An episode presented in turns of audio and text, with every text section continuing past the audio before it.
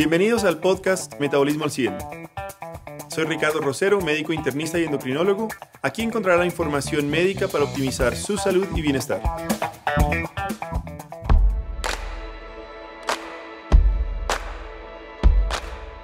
Muy buenas tardes, muy buenos días, muy buenas noches a todos aquellos que nos escuchan una vez más. Este es el episodio 12 de Metabolismo al 100.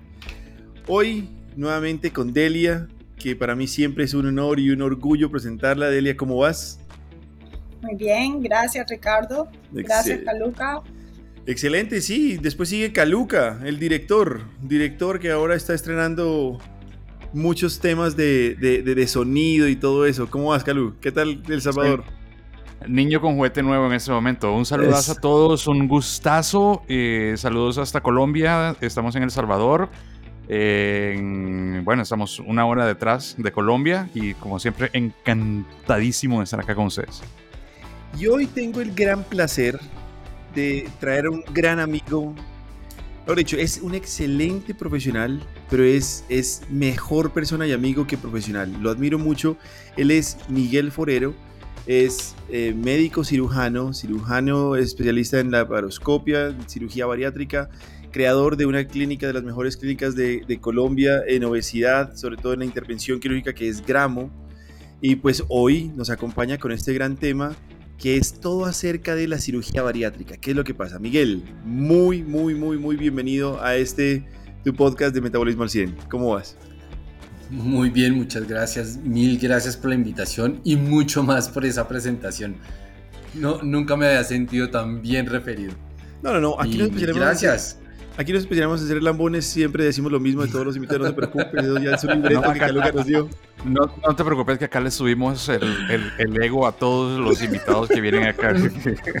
Bueno, perfecto. El problema, el, todo. el, problema es que es que la última invitada fue Delia y se nos quedó, entonces con eso, imagínate que ya casi que pues digo, bienvenido a este, a este tu podcast que cada vez esperemos que estemos más. O sea, se sintió tan bien Delia que dijo, no, sígame subiendo el, ego. Sí, sí. Pues tanta la monería que se quedó. Sí. Rating. Exacto, así es.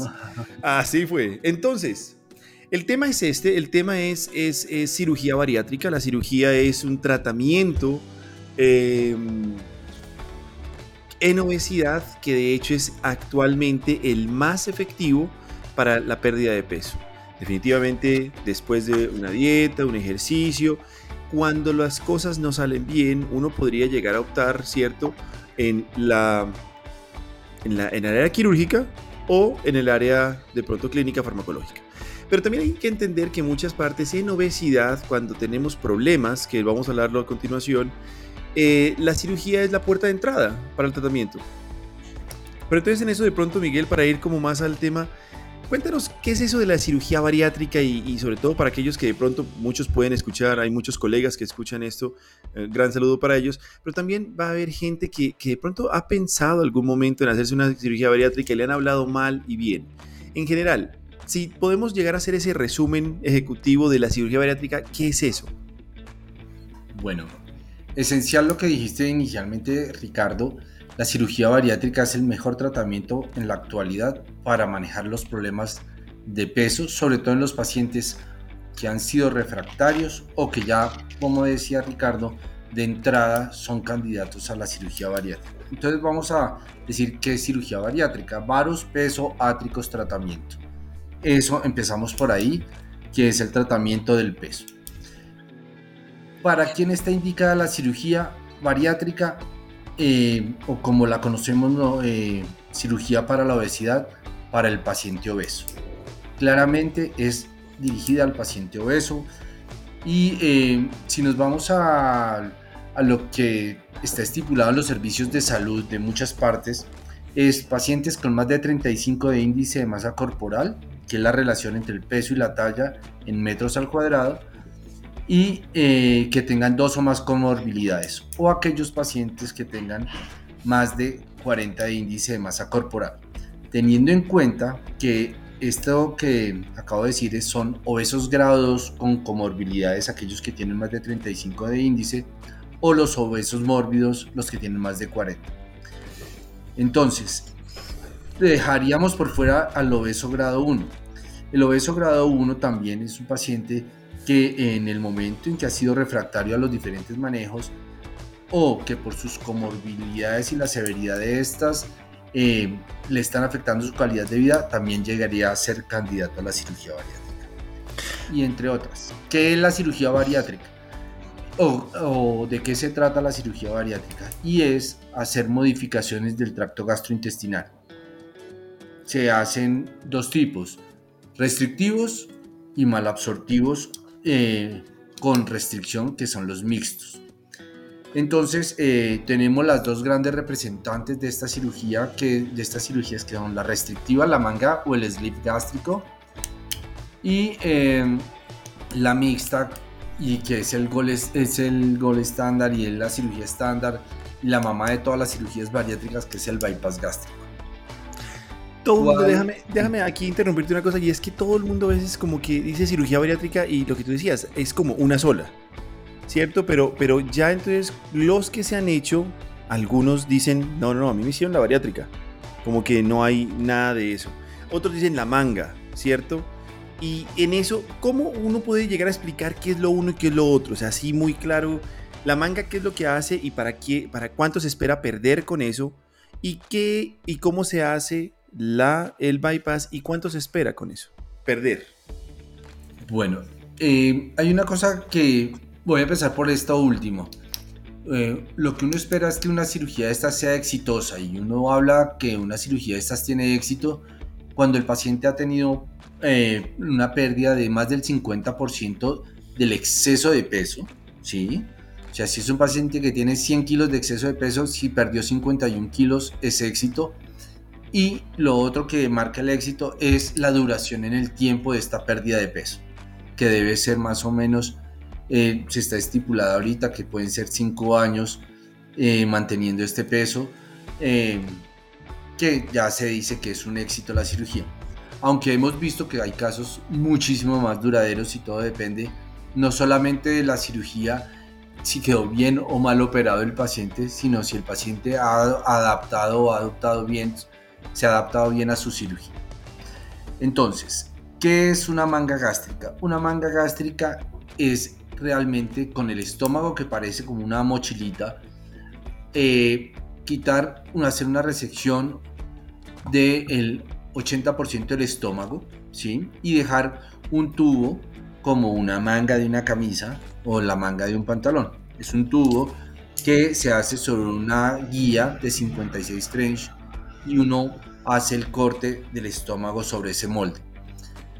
¿Qué espera uno? Eh, o que se ha visto esta cirugía también va a funcionar desde el punto de vista metabólico, va a hacer una disminución del peso y eh, una vez está haciendo la disminución del peso está logrando hacer lo que esperamos con todo es al reducir el peso se va a empezar a tener mejor calidad de vida, va a tener recuperación de sus comorbilidades, va, eh, el paciente va a empezar a mejorar su condición ¿sí? Tanto médica como física como psicológica también, como lo han visto.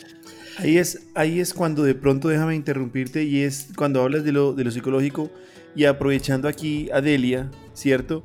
Esos hay que tener qué aspectos claves desde el punto de vista emocional, psiquiátrico, afectivo, uno debería considerar siendo psiquiatra o no, o siendo ese, ese, ese par clínico antes de llevar a, cirugía y qué es lo que uno esperaría como defectos adversos desde el punto de vista de la psiquiatría post-bariátrica? Eh, todo paciente que vaya a ser sometido a cirugía bariátrica debería tener una valoración psicológica, por psicología, no por psiquiatría. Y el equipo eh, interdisciplinario que maneja obesidad, la psicóloga debería, o el psicólogo, debe estar en capacidad de identificar cuál tipo de pacientes requeriría una valoración adicional por psiquiatría. En general, no todos lo van a necesitar, pero sí hay un porcentaje de pacientes que eh, necesitan eh, tratamiento para un trastorno psiquiátrico de base. Hay unos trastornos psiquiátricos que serían contraindicación para el procedimiento y la gran mayoría no lo son, sino que deben estar en un tratamiento óptimo para que no interfieran con un resultado positivo.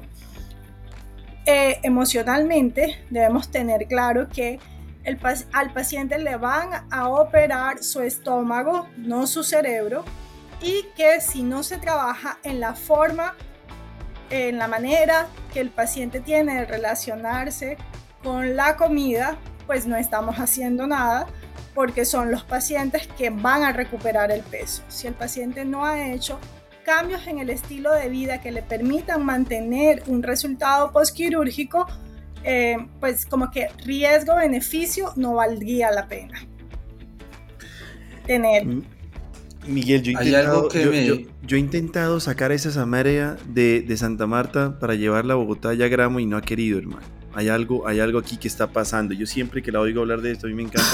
déjame, déjame aquí porque levantó la mano el periodista y ahí sí es y el comunicador y periodista y director. Entonces, ¿qué, qué, cuéntanos, Caluca, ¿qué es lo que, qué es lo que hay que, qué es lo que quieres preguntar? esta, este tipo de cirugías, mm, eh, como muy bien lo ha explicado eh, Miguel, eh, se centra en el, en, el, tema de la salud, o sea, las personas que están propensas o, que son candidatos a, estas, a, esta cirugía, es un tema de salud, ¿no? en El Salvador lo conocemos y, pero hay casos de, de, personas obviamente de salud, pero también se ve mucho en personas que lo hacen por estética. ¿Esto es contrarrecomendado o se puede utilizar?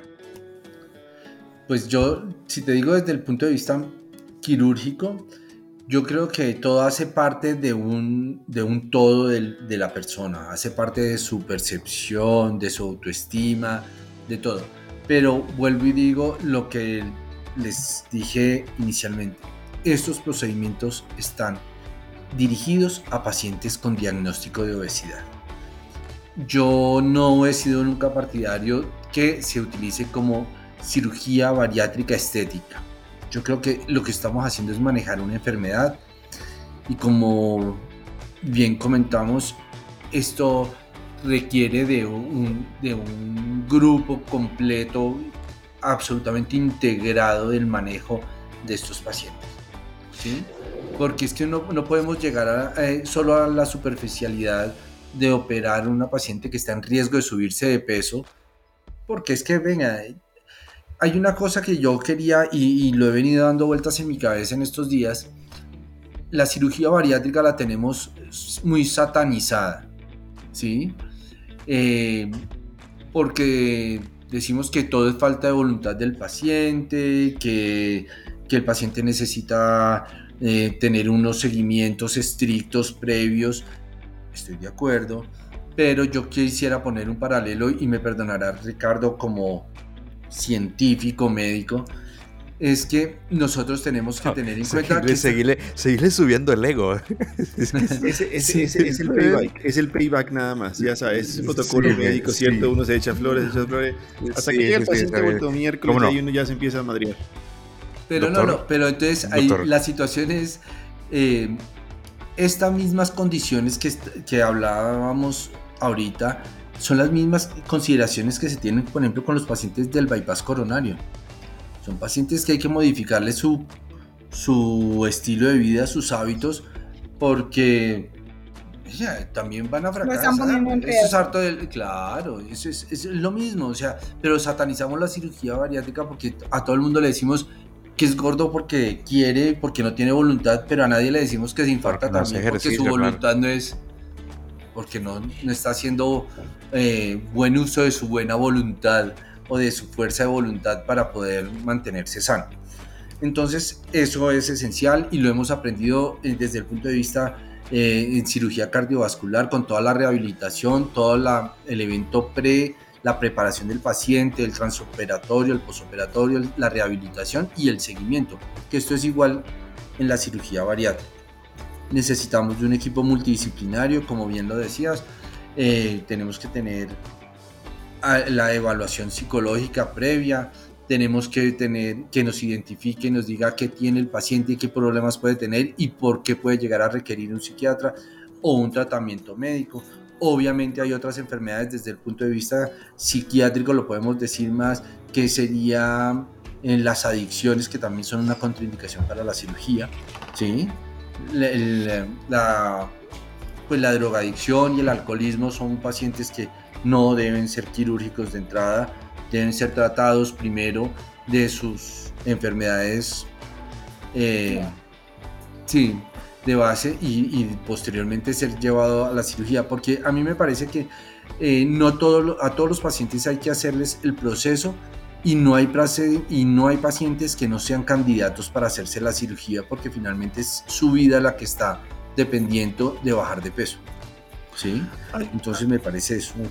Aquí, aquí, hay, aquí hay un tema y es que definitivamente lo hablamos en algunos otros escenarios Em, cuando uno habla de obesidad, sí o sí existe el cirujano, o sea, no hay forma de hablar obesidad alejando al cirujano del equipo, igual que ese clínico.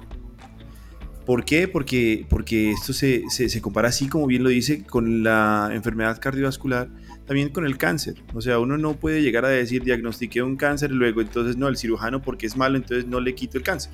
Y yo voy a hacer nada más con quimio son coadyudancias que tenemos que entender que aquí no hay guerras, sino hay alianzas. Pero lo que sí es claro, y a mí me gusta mucho el punto que trae Calu al ruedo, y es, hombre, la cirugía bariátrica estética, en donde lastimosamente en muchos lugares, cierto, con índices de masa corporal no claros como tú los mencionas, se proceden, ¿cierto? Y aquí es el tema de, de, de, pronto, yo no quiero caer en cuenta, eh, yo no quiero caer en, la, en el tema de, cuál es el criterio para operar un, un, paciente eh, con índice de masa corporal de 27, pues el criterio único simplemente va a ser la cuota del, del Mercedes-Benz, porque de resto no hay otro criterio. Pero después de eso, después de eso, viene cuál es la real complicación de haberse operado por unos kilos de más, ¿cierto?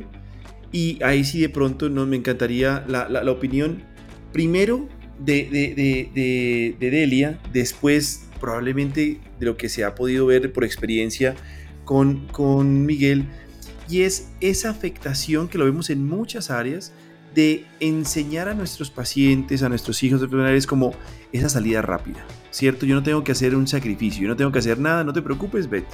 O sea, yo, no te, engórdate, al fin y al cabo, como vas a tener la cirugía, pues de una vez, como que se hace eso. Y lo que estamos hablando, esto es una conducta. Una conducta que dada la cronicidad y la inflamación que produce, genera enfermedades metabólicas y cardiovasculares. Pero al fin y al cabo termina siendo mucho, mucho aspecto conductual. Entonces, en ese orden de ideas, ¿cómo ves tú o cuáles serían esos peligros de empezar a hacer eh, unas cirugías mencionado por Calu estéticas bariátricas. Que eso, eso, eso, a mí me parece, a mí, bueno, yo tengo mi postura, pero, pero Delia, ¿cómo lo ves? ¿Si afecta o no afecta? ¿Podría ser algo desde el punto de vista emocional o psiquiátrico? Pues. Estás en mute. Eso fue. Estás muteado. Ay, no, no, necesito un sonido. Necesito, por favor. Que en un paciente. Vamos, Caluca, estrénalo. Eso, ahora sí ya. En un escenario ideal, en una persona mentalmente sana debería ofrecerse, se les deben ofrecer todas las alternativas y conjuntamente tomar las decisiones respecto a la conducta y el paciente también debe tener alguna libertad para elegir lo que más le conviene a él. Eh, creo que si no es pertinente, si no hay una indicación médica, eh, no entiendo por qué se le ofrecería realmente. Porque muchas veces los pacientes llegan con expectativas poco realistas de lo que va a ser el procedimiento y el postquirúrgico. Y creo que eso complica todo. Muchas veces también es falta, muchas veces le falta información para tomar adecuadamente decisiones.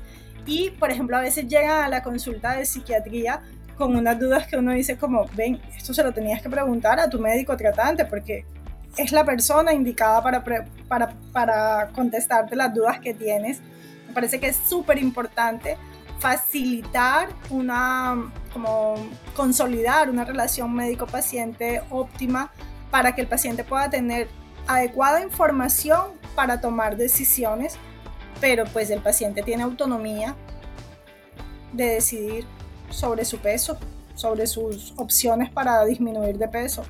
Claro, tiene, tiene autonomía. Es una, tiene autonomía, pero, pero, pero el, cirujano no tiene la obligación de operarlo. Ojo, Yo puedo querer... No tiene. No tiene. Exacto. Si el o sea, exacto, si no tiene criterios, si no, no, pues el peso no está poniendo tampoco su salud tan en riesgo y hay otras opciones, pues el paciente debería tener la capacidad de decidir si es una persona mentalmente sana. Ahora sí, Miguel, ¿qué piensas ahí? ¿Qué, has tenido esos pacientes que de pronto se hicieron antes una cirugía estética que ganan nuevamente peso? Ese abordaje, esa, ¿qué, genera esa complicación? A ver, yo, yo, hay una cosa que yo estoy de acuerdo con Delia, que lo esencial es cuando el paciente llega al consultorio y no es obeso y no tiene ninguna otra enfermedad. ¿Sí? Yo lo primero que le digo a mi paciente es, mira, la obesidad es una enfermedad que está clasificada, en, tiene un, una clasificación internacional de enfermedades, tiene un número, E669, obesidad no específica, o E668. Eso, lo que yo estoy ofreciendo es un tratamiento para una enfermedad. Y como tal, pues si yo voy a operar, un paciente tiene que tener la, la enfermedad y someterse uno a un riesgo, una cirugía gastrointestinal, ¿sí? donde va a haber, como no terminé de explicar ahora, el bypass, por ejemplo, que te restringe la ingesta de alimentos y por la transposición o la reacomodación del intestino no vas a absorber el 100% de los alimentos, sino entre un 55 y 60% de lo que absorbes de lo que comes, de lo poco que comes, ¿sí? Pues es llevar a un paciente no a una inanición controlada, sino a una verdadera inanición donde toda su economía se va a ver afectada. Porque como sabemos y nos enseñó el doctor Rosero, cuando no hay músculo, ¿sí? cuando uno empieza a hacer esa, esa ¿cómo, le dices? Eh, esa... Sí, cuando uno empieza a dejar de comer y a perder peso, lo primero que empieza a perder no como todo el mundo piensa, es grasa, sino empieza a consumirse el músculo, que es mucho más rápido consumir proteínas que consumirse la grasa. ¿Sí? Entonces es son pacientes que van a tener unos problemas grandes desde el punto de vista eh, musculoesquelético, van a ser propensos a tener complicaciones, por ejemplo, alteraciones en la absorción del calcio, anemias, son cirugías que no están, o sea, que se hacen para pacientes que tienen unos excesos en su economía y no para pacientes que están en lo normal o por debajo de, lo indicado. No sé si, si queda pues clara la idea. Yo tengo, aquí empezamos a meterle morbo, ¿cierto? Para empezar a, de pronto a, a, a, despertar a nuestro director. Y es, yo tuve un paciente, cuando yo empecé a interesarme en la obesidad, yo estaba de internista eh, ya empezando mis estudios de endocrinología, y el paciente que me llegó fue un paciente que eh, le habían hecho una cirugía reciente, ¿cierto? Eh, cirugía bariátrica, muy reciente, y em, tal cual, como se le dijo, simplemente lo intervinieron, nunca lo educaron, nunca le hicieron nada más, y él tenía una, digamos, una compulsión por comer pizza. Y él entonces estaba en la fase líquida. Eh, pues después de, ciertas cirugías se tiene una fase en donde no, se come tanto sólido, ya lo explicará después de pronto Miguel, pero, pero sí después de la cirugía eh, se tiende a, tener unos días de fase líquida. Él llegaba y empezaba a tener muy mala digestión y empezó a, a reganar peso, nunca bajó nada en los primeros tres meses porque como le dijeron que no podía comer pizza, lo que hizo fue licuar la pizza y tomarse en un batido la pizza. Em, y para él eso fue, eso fue la, sanación. Evidentemente él tomaba calorías igual que la, la, cerveza de Caluca, que es pan líquido para él. pan líquido. Eh, exacto, pan líquido. Eso es solo eso. El hombre decía, listo, perfecto. Entonces a mí me prohibieron lo sólido. Lo sólido lo que engorda, no la, lo, líquido. Luego entonces él licuaba la pizza y se la comía. ¿Cierto? Y ejemplos así, tengo varios. Dime. Espérate.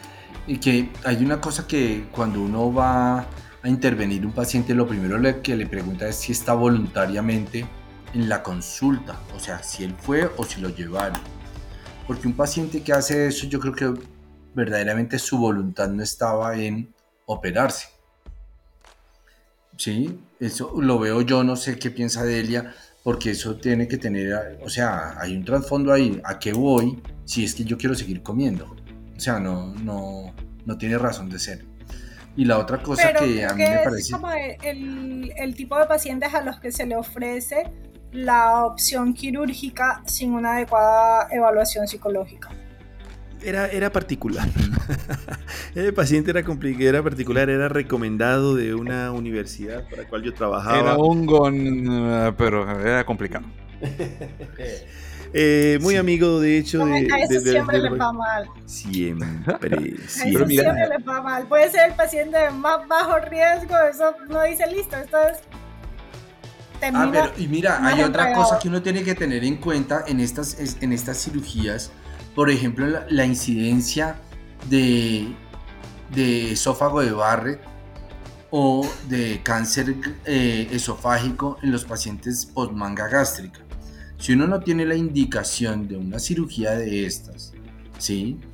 Y se hace una cirugía, una manga gástrica, que es la que se hace pues más desde el punto de vista estético, como decía Caluca, eh, eh, tiene unas repercusiones grandísimas. Puede tener unos efectos secundarios o una, sí, un, un, un, desenlace a futuro, pues que no, que se sale de lo esperado, llegar a tener una enfermedad de estas por una enfermedad por una cirugía reflujogénica como puede ser la manga gástrica. O sea, ahí vale la pena arriesgar uno, un paciente, por pagar la cuota del BMW a una situación de esta.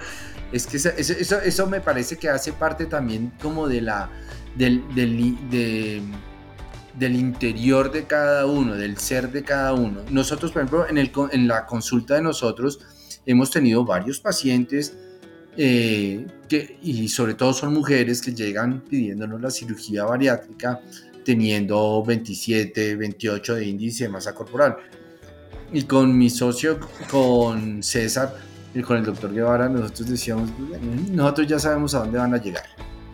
Finalmente uno ya sabe que si hay quien... Ya el, que, el, que, tiene más de un PM. Miguel, Miguel, sí. ¿cómo, cómo, es tu paciente típico?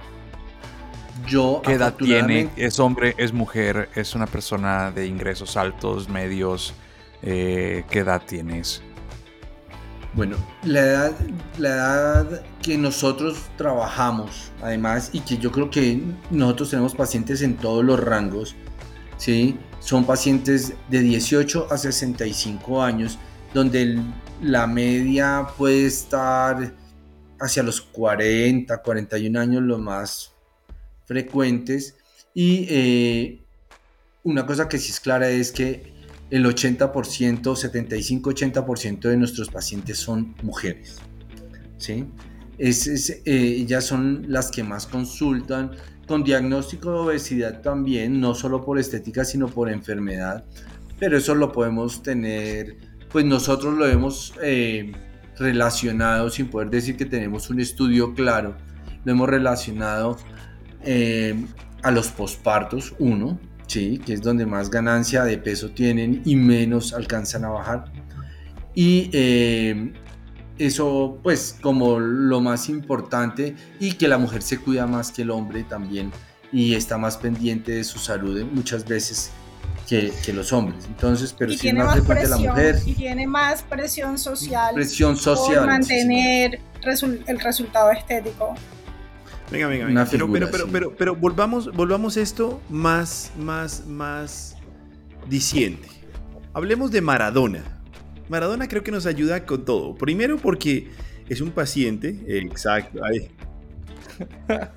Bueno, para todos los que nos escuchan, la risa es por la cara que, que, hizo Miguel. Entonces, Maradona es un paciente que creo que todo el mundo lo conoce, o lo conoció, pues, Diego Armando Maradona se integra fácilmente a, Caluca porque como, como gran aficionado del fútbol que es, y fue paciente bariátrico, ¿cierto? Entonces aquí viene el tema de lo que estamos hablando. Ese es el paciente que Delia decía, ojo, y también eh, Miguel decía, hombre, esto de pronto hay que eh, tenerlo un poquito más on hold, ¿cierto? Para que se eduque, para que entrene y no tener justo el resultado que, que, se, que se tuvo como tal. Él fue operado, ya saben dónde, no se, le dice Que no. a Dios no se le dice que no. ¿Qué tipo de cirugía? ¿cómo, le vas a, negar a Maradona la, cirugía? No le negaron la Copa del Mundo. Él, solo se operó. como Chuck Norris, Pero aquí, ¿qué tipo de cirugía se hizo? ¿Sabes qué tipo de cirugía se hizo Maradona? ¿De las bariátricas? Sí, un bypass. Un bypass, O sea, en principio es el más poderoso, el, el gol estándar, en donde uno piensa que puede llegar a perder entre 20 y 30 kilos en esos pacientes. Bajó de peso, pero rápidamente él llegó a estar aún más mórbido con enfermedad cardiovascular. ¿Cuál, fue, cuál era el gran, el gran problema de, de, de Maradona? La adicción a las drogas, el alcoholismo, la, ese, ese, ese, gran poder sumido que nadie le podía decir que no, como dice a Dios no se le dice que no, entonces seguía comiendo. ¿Cuál sería entonces ese, ese, esa conducta más deleteria para ese paciente? Yo creo que él, él, tenía, qué pena me adelanté a Adelia, pero yo creo que él tenía varias cosas. Primero, eh, su condición de superestrella. Yo todo lo puedo, todo lo quiero, todo lo hago, sin importar qué. Por plata no se preocupen. Bueno, que eso hay unas anécdotas a ese respecto también. Cuéntelas, hermano, eh, cuéntelas, cuéntelas, cuéntelas. No, bueno, de, de, de Y eh, la otra cosa que él tenía es que no podemos extraernos cuál era la extracción social de él, ¿sí? Cuál era su nivel intelectual y, de, educación. Me perdonarán muchos, sí, sí, la formación que tiene él. Fue el mejor futbolista del mundo, pero no, o sea, no tenía una instrucción adicional a eso. Pues eso se veía. Fuera eso, es un, muchacho con unas adicciones importantísimas, ¿sí? reconocidas por todo el mundo, y que obviamente su fuerza de voluntad para cuidarse no la tenía. Entonces era un paciente de entrada llamado al fracaso. Y si no tuvo un entrenamiento previo como lo tuvo toda su vida para jugar fútbol, si no tuvo el entrenamiento para asumir esta cirugía con todo lo que venía, pues no, iba, no iba a ser exitosa, iba a fracasar y fracasó y se reintervino y con todo y que se reintervino, pues volvió y no tuvo gran cambio, porque finalmente las rebariátricas, por decir las recirugías, las reintervenciones de cirugía bariátrica no llevan y no plantean el mismo éxito eh, que la que la cirugía primaria. ¿Cuál sería tu, tu, opinión ahí? Porque a mí me llamó mucho, mucho la, la atención algo que, que, que, a mí me parecía obvio, pero hasta que no lo manifestó Miguel, no caí en cuenta del peso de lo que es de pronto esa carga sociocultural que se tiene, ¿no? Delia, ¿qué piensas al respecto? Mm, pienso que es como muy fácil ver el caso en retrospectiva y señalar como si hubo o no errores, pero que otra cosa era estar en esa situación tomando la decisión en este personaje con esas características particulares. Eh, pues indicación para la cirugía sí tenía. Eh, ¿Cómo negársela? ¿sí? me parece que era como un caso particular. Y eh, como por la historia de vida, uno dice, bueno, tal vez tenía unos rasgos narcisistas de personalidad que además, siendo el personaje que era, eh, eran alimentados también por todos, ¿no? Por la hinchada, por los periodistas, por las mujeres que lo rodeaban. Eh, entonces me parece que era como complicado tomar una decisión diferente a lo que se hizo en ese momento. Por eso les decía, como, ¿quién le iba a decir que no? En ese caso en particular me parece muy difícil decir, bueno, no debían operarlo, no. Es muy fácil en retrospectiva juzgar eso. Sí tenía una indicación por el, por el peso que, que alcanzó a tener, pero sí parecería que tenía como todo en contra para que eso fuera un buen resultado postquirúrgico, básicamente porque parece que había importantes rasgos disfuncionales de la personalidad que ya de por sí son como un pero para este tipo de cirugías. ¿Qué piensas? Mira, yo tengo, una, yo tengo una consulta.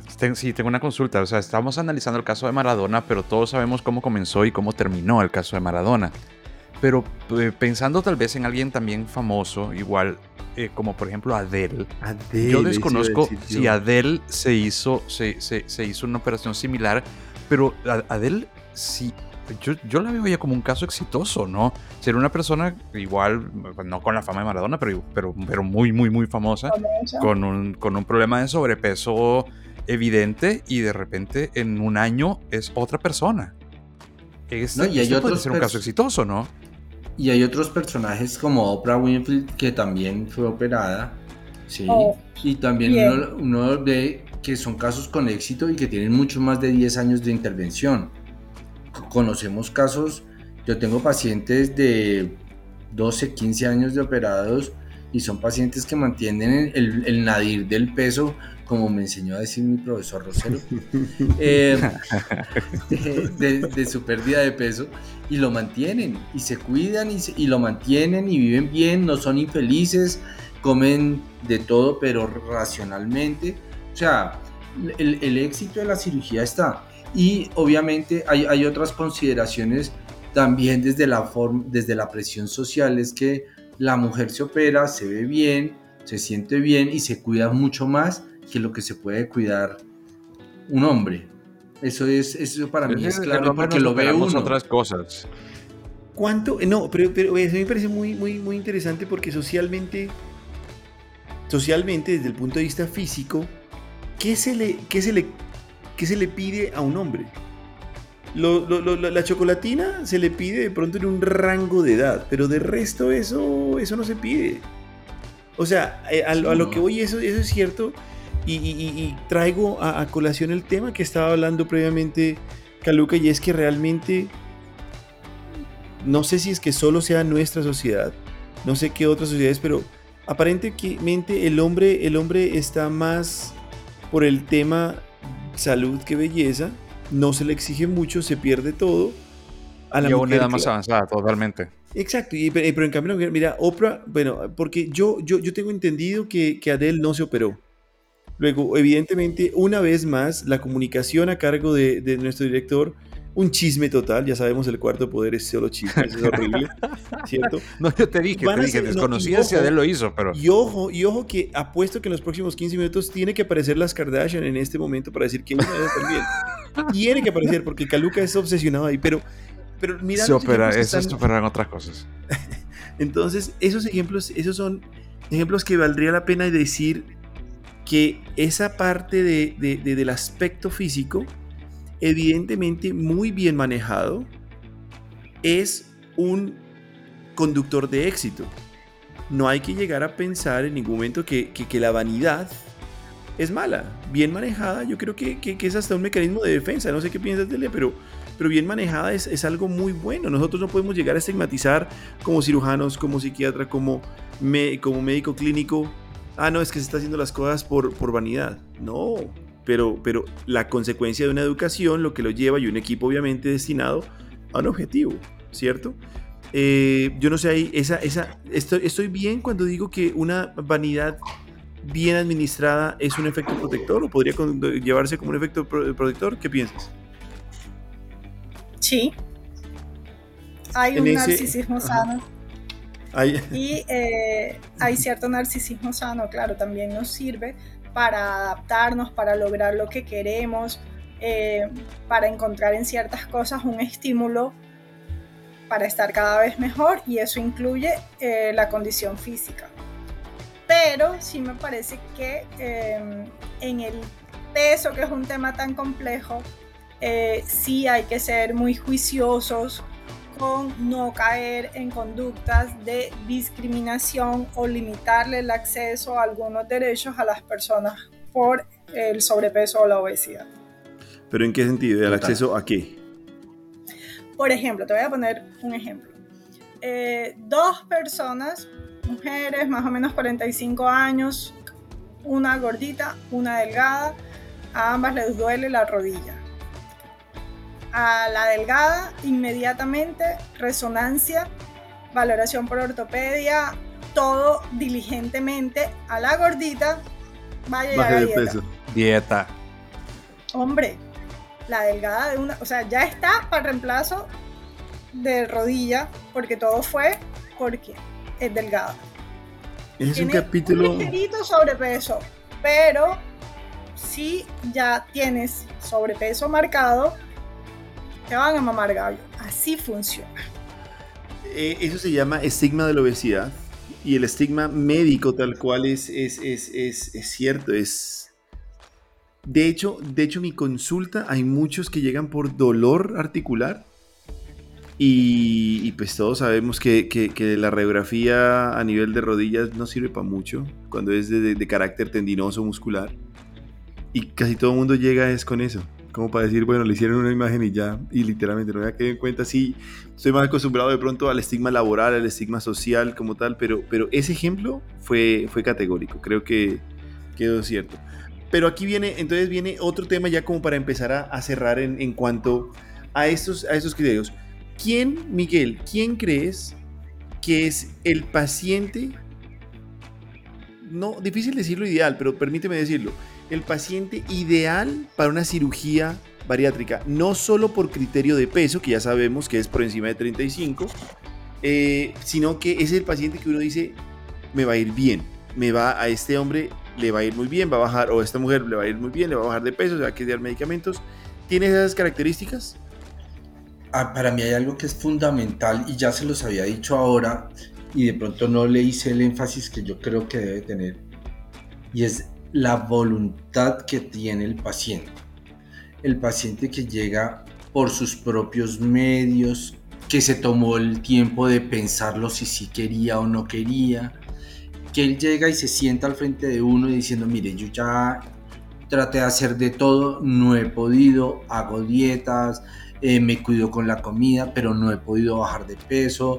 Eh, eh, sí, es que él ya dice, mire, yo sé que esta es mi única solución y la solución que tengo para mi problema es bajar de peso y que lo tiene claro. ¿Sí? Eso, el, paciente que llega con, esa, con, con ese discurso, es sabe el paciente que lo ha sufrido y que está poniéndole todo el empeño a mejorar su condición física, eh, en salud, en emocional, estética, todo lo que uno quiera. ¿sí?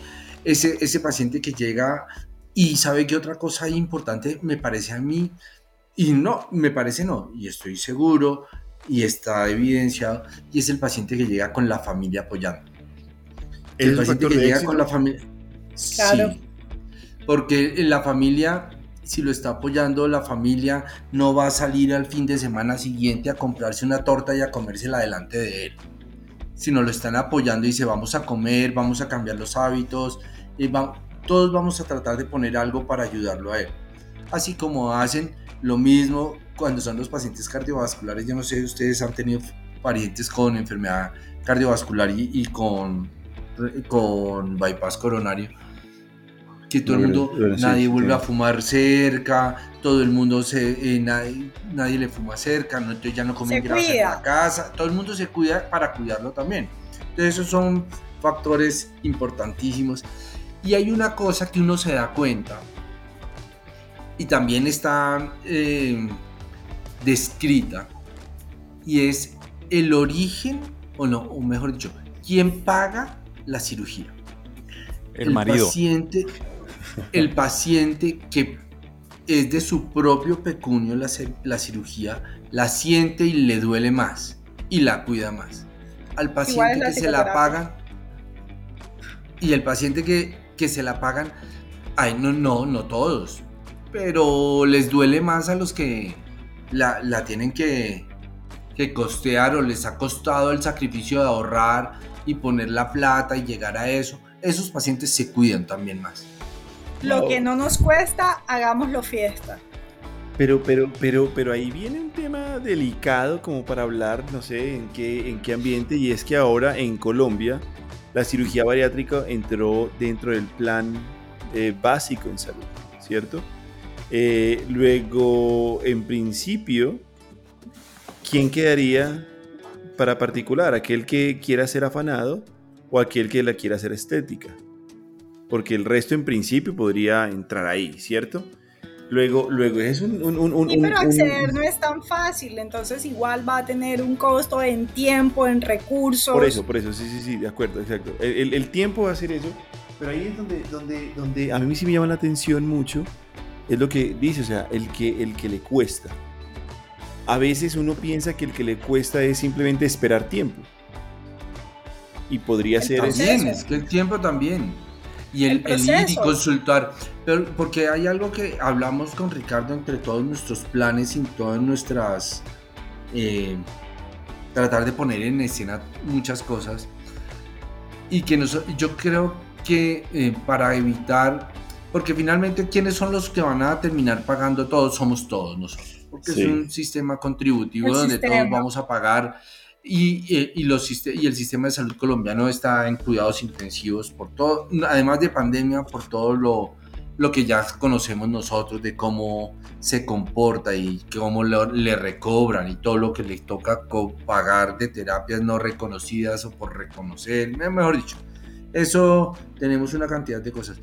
Pero si nosotros pudiéramos lograr tener como un curso de educación que el paciente tiene que aprobar para yo poder eh, certificar que es un paciente que entiende, que comprende, que sabe, que, que, que, que tiene el conocimiento total de qué es lo que se le va a hacer, por qué se le va a hacer.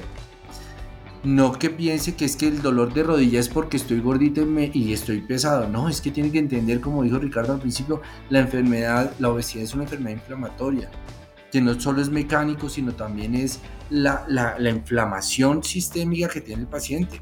Yo siempre les digo a ellos, después de ese discurso de Ricardo que se lo dio hace unos años, eh, les digo, mire, el paciente obeso es como un chichoncito.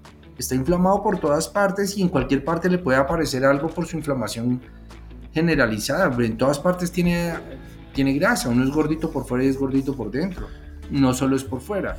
Entonces, yo creo que en la medida que uno pueda educar al paciente y de verdad mostrarle la repercusión de lo que va a hacer, el beneficio para él, no solo para él, sino para su familia, y poder uno con la psicóloga, la psiquiatra, la nutricionista, el deportólogo, decir que el paciente ha mostrado adherencia, que ha tenido algún tipo de resultado, con el seguimiento, yo creo que eso va a favorecer muchísimo que, no que la gente también sienta que el esfuerzo que hizo no solo es económico, sino también en su tiempo y en sus cambios de hábitos para poder lograrlo.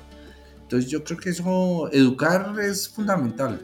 La, la, la obesidad entonces es una enfermedad que se clasifica o que se, que se critica desde el ojo, pero realmente enferma desde lo que realmente no se ve que es aquí podríamos decir todo lo que es grasa visceral y todo ese tema. Luego, aquí ya para ir cerrando esos, esos, esos mensajes, ¿cuáles serían esos como, como puntos claves desde la psiquiatría que uno debería tener claro si es que uno piensa en abordar la cirugía como paciente o si lo han, o si lo han, si lo han de pronto motivado, decir, ¿por qué no vas donde ese médico cirujano y eso? ¿Cuál crees que sería como clave para ti en ese punto? Que el paciente tenga eh, adecuada información para tomar decisiones informadas eh, y evaluar las expectativas del paciente que no sean tan, tan poco realistas del proceso. Porque mm, piensan que todo va a ser absolutamente fácil eh, y no tienen suficiente información para tomar las decisiones. ¿Cuál sería entonces esa recomendación tuya, Miguel, para ese paciente o esa persona que nos está escuchando que ha considerado la cirugía como una, o inclusive ya la llegó a cotizar, como una, como una de esas claves para bajar de peso? Yo creo que para, vuelvo y dije, insisto que para mí es importantísimo la voluntad de cambio. Que sepa y que tenga claro que si quiere cambiar. Eh, o que hay una cosa a mí me parece que no solo es que quiera cambiar a partir de la cirugía, sino que esté tratando de hacer un cambio y que no lo haya logrado y que no haya logrado las metas de pérdida de peso para mejorar su condición. Pero el convencimiento que tiene, o sea, que esté convencido que tiene que cambiar hábitos, que tiene que cambiar sus estilos de vida para poder ser para llegar a la cirugía. Yo, creo que eso es, desde esa convicción propia de, querer, es como, eh, qué pena con el señor director, cuando uno está convencido que tiene que dejar de fumar. Uno deja de fumar cuando está convencido que tiene que dejar de fumar. Si no, no lo hace. Si no, no lo hace. y eso es una convicción y eso es, y yo siempre a ellos les digo que es lo mismo eso es lo, mismo que la obesidad. Si uno quiere hacerlo y puede hacerlo, es que lastimosamente para el que fuma no hay una cirugía para dejar de fumar. O si no, todo sería más fácil. No, pero hay parches. Ah, bueno, pero, pero, pero. Pero tampoco sirve. También hay también eh, tenemos. Sí, bueno, la medicación. sí. Pero, pero, pero, yo creo que es de la, de, la, de la voluntad de cada uno, de la convicción de cambio y de, de verdad quererse sentir mejor. Sentir mejor, digo yo, eh, en salud, porque es que todos sabemos que eh, estar en sobre... Lo voy a decir por mí, yo en la, durante la cuarentena yo aproveché y en ese añito que estuvimos como eh, restringidos en trabajo yo me bajé 18 kilos porque yo me sentía pesado, cansado, y fuera de eso yo no podía vender salud si no tenía salud. ¿Sí? Entonces, pero esa convicción de cambio la, llega uno y la adopta y, lo hace y, lo, logra. Pero tiene que estar convencido. Aquí entonces vamos a, las conclusiones como de cierre. Y yo quería también ahí a Caluca que me apoye desde lo no médico, ¿cierto? En esas conclusiones. Para mí fueron tres conclusiones muy importantes. Primero, ¿cierto? Eh, la obesidad como tal tiene un tratamiento quirúrgico, que eso ya lo sabemos muy bien, pero que ese tratamiento quirúrgico que sin duda actualmente es el más eficaz, no es garantizado. Y la garantía del proceso no la da el procedimiento ni el cirujano, sino las conductas previas y durante el proceso pre y postquirúrgico del paciente. Segunda conclusión es definitivamente, eh, todo el mundo lo sabe, todo el mundo lo dice, pero a mí me gustaría eh, algo que es como ya cliché repetirlo y es que la cirugía disminuye el tamaño del cerebro, perdón, del cerebro no, de la barriga, pero no cambia ninguna, estructura anatómica a nivel de, del cerebro. Luego la conducta puede eh, perseguir o puede seguir perenne. Y por último, de una u otra manera, al que le cuesta, le resulta. Caluca, desde lo, desde lo, mono, desde lo médico, ¿qué piensas tú sobre, sobre el tema y sobre todo qué, lecciones te, dejó este tema de, cirugía bariátrica? Yo lo que creo que es importante es un poco las personas que están poco informadas de este tema, porque, porque también hay, un público cautivo que, tiene información, que lo está considerando, que tal vez está ahorrando, ¿sí? y, y, están dentro del tema, pero hay una gran cantidad de personas que tal vez no identifican la cirugía bariátrica porque nunca han acudido a un médico, porque no tienen a nadie que le aconseje, porque no son lo suficientemente curiosos, pero sienten lo que Miguel nos dijo, que necesitan salud, que necesitan y están intentando de, dietas y de un montón de, estrategias, cuentan con el apoyo de su familia, eh, cuentan con el apoyo de su pareja, que creo yo que es, que, es importantísimo, y, y, pueden considerar esto desde, desde, desde, el punto de vista de salud primero, porque es un procedimiento de salud, y luego también como una, como una, como, como una de las soluciones más efectivas en la reducción de peso. O sea, si a usted en, en, realidad tiene problemas para bajar de peso, esta es una opción muy, muy viable y muy válida para poder alcanzar ese objetivo. Perfecto. Ahora sí, un mensaje clave para dejar que, que ahí estaba Miguel eh, queriendo hablar y después de Lea. Miguel, cuéntanos. No, yo creo que el mensaje para mí fundamental, aparte de la voluntad, es que se acerquen a un grupo que los ayude, que los apoye, que los guíe. Obviamente, también que los opere, si es la indicación. Pero tienen que saber que, que no están solos, que deben contar con alguien que los esté apoyando permanentemente, les esté dando eh, como ese em, respaldo y que se sientan acompañados en todo este proceso. Yo creo que el grupo multidisciplinario es fundamental para lograr eh, el control y el éxito del tratamiento sobre la obesidad. Entre, entre frases, básicamente quiere, quiso decir acuda kilogramo, gramos que está en la 122 y también, si no estoy mal, en el country, al lado del country, pues, que lo pueden encontrar al doctor Forero. No sé si nos quiere dejar de una vez la página y eso, que eso es muy importante de todos modos, porque siempre resultan gente con, con curiosidad. ¿Tienes de pronto alguna página o algo donde puedan acudir o un teléfono de pronto? Sí, pueden comunicarse con nosotros. Primero, la página de nosotros es www gramo.org eh, y la otra, los teléfonos es 317-568-8026 o 304-628-8150. Gramo con doble M, según lo que estoy viendo, ¿cierto? Sí, señor. Perfecto. www, sí, señor, gramo con doble M.org. Perfecto, muchas gracias. Delia, cuéntanos entonces tu, frase de, despedida. Em, creo que me parece muy importante resaltar que siempre tenemos opciones, que hay que buscarlas, que tratemos de buscar los mejores profesionales para los problemas que tenemos, que tengamos suficiente información para tomar decisiones informadas.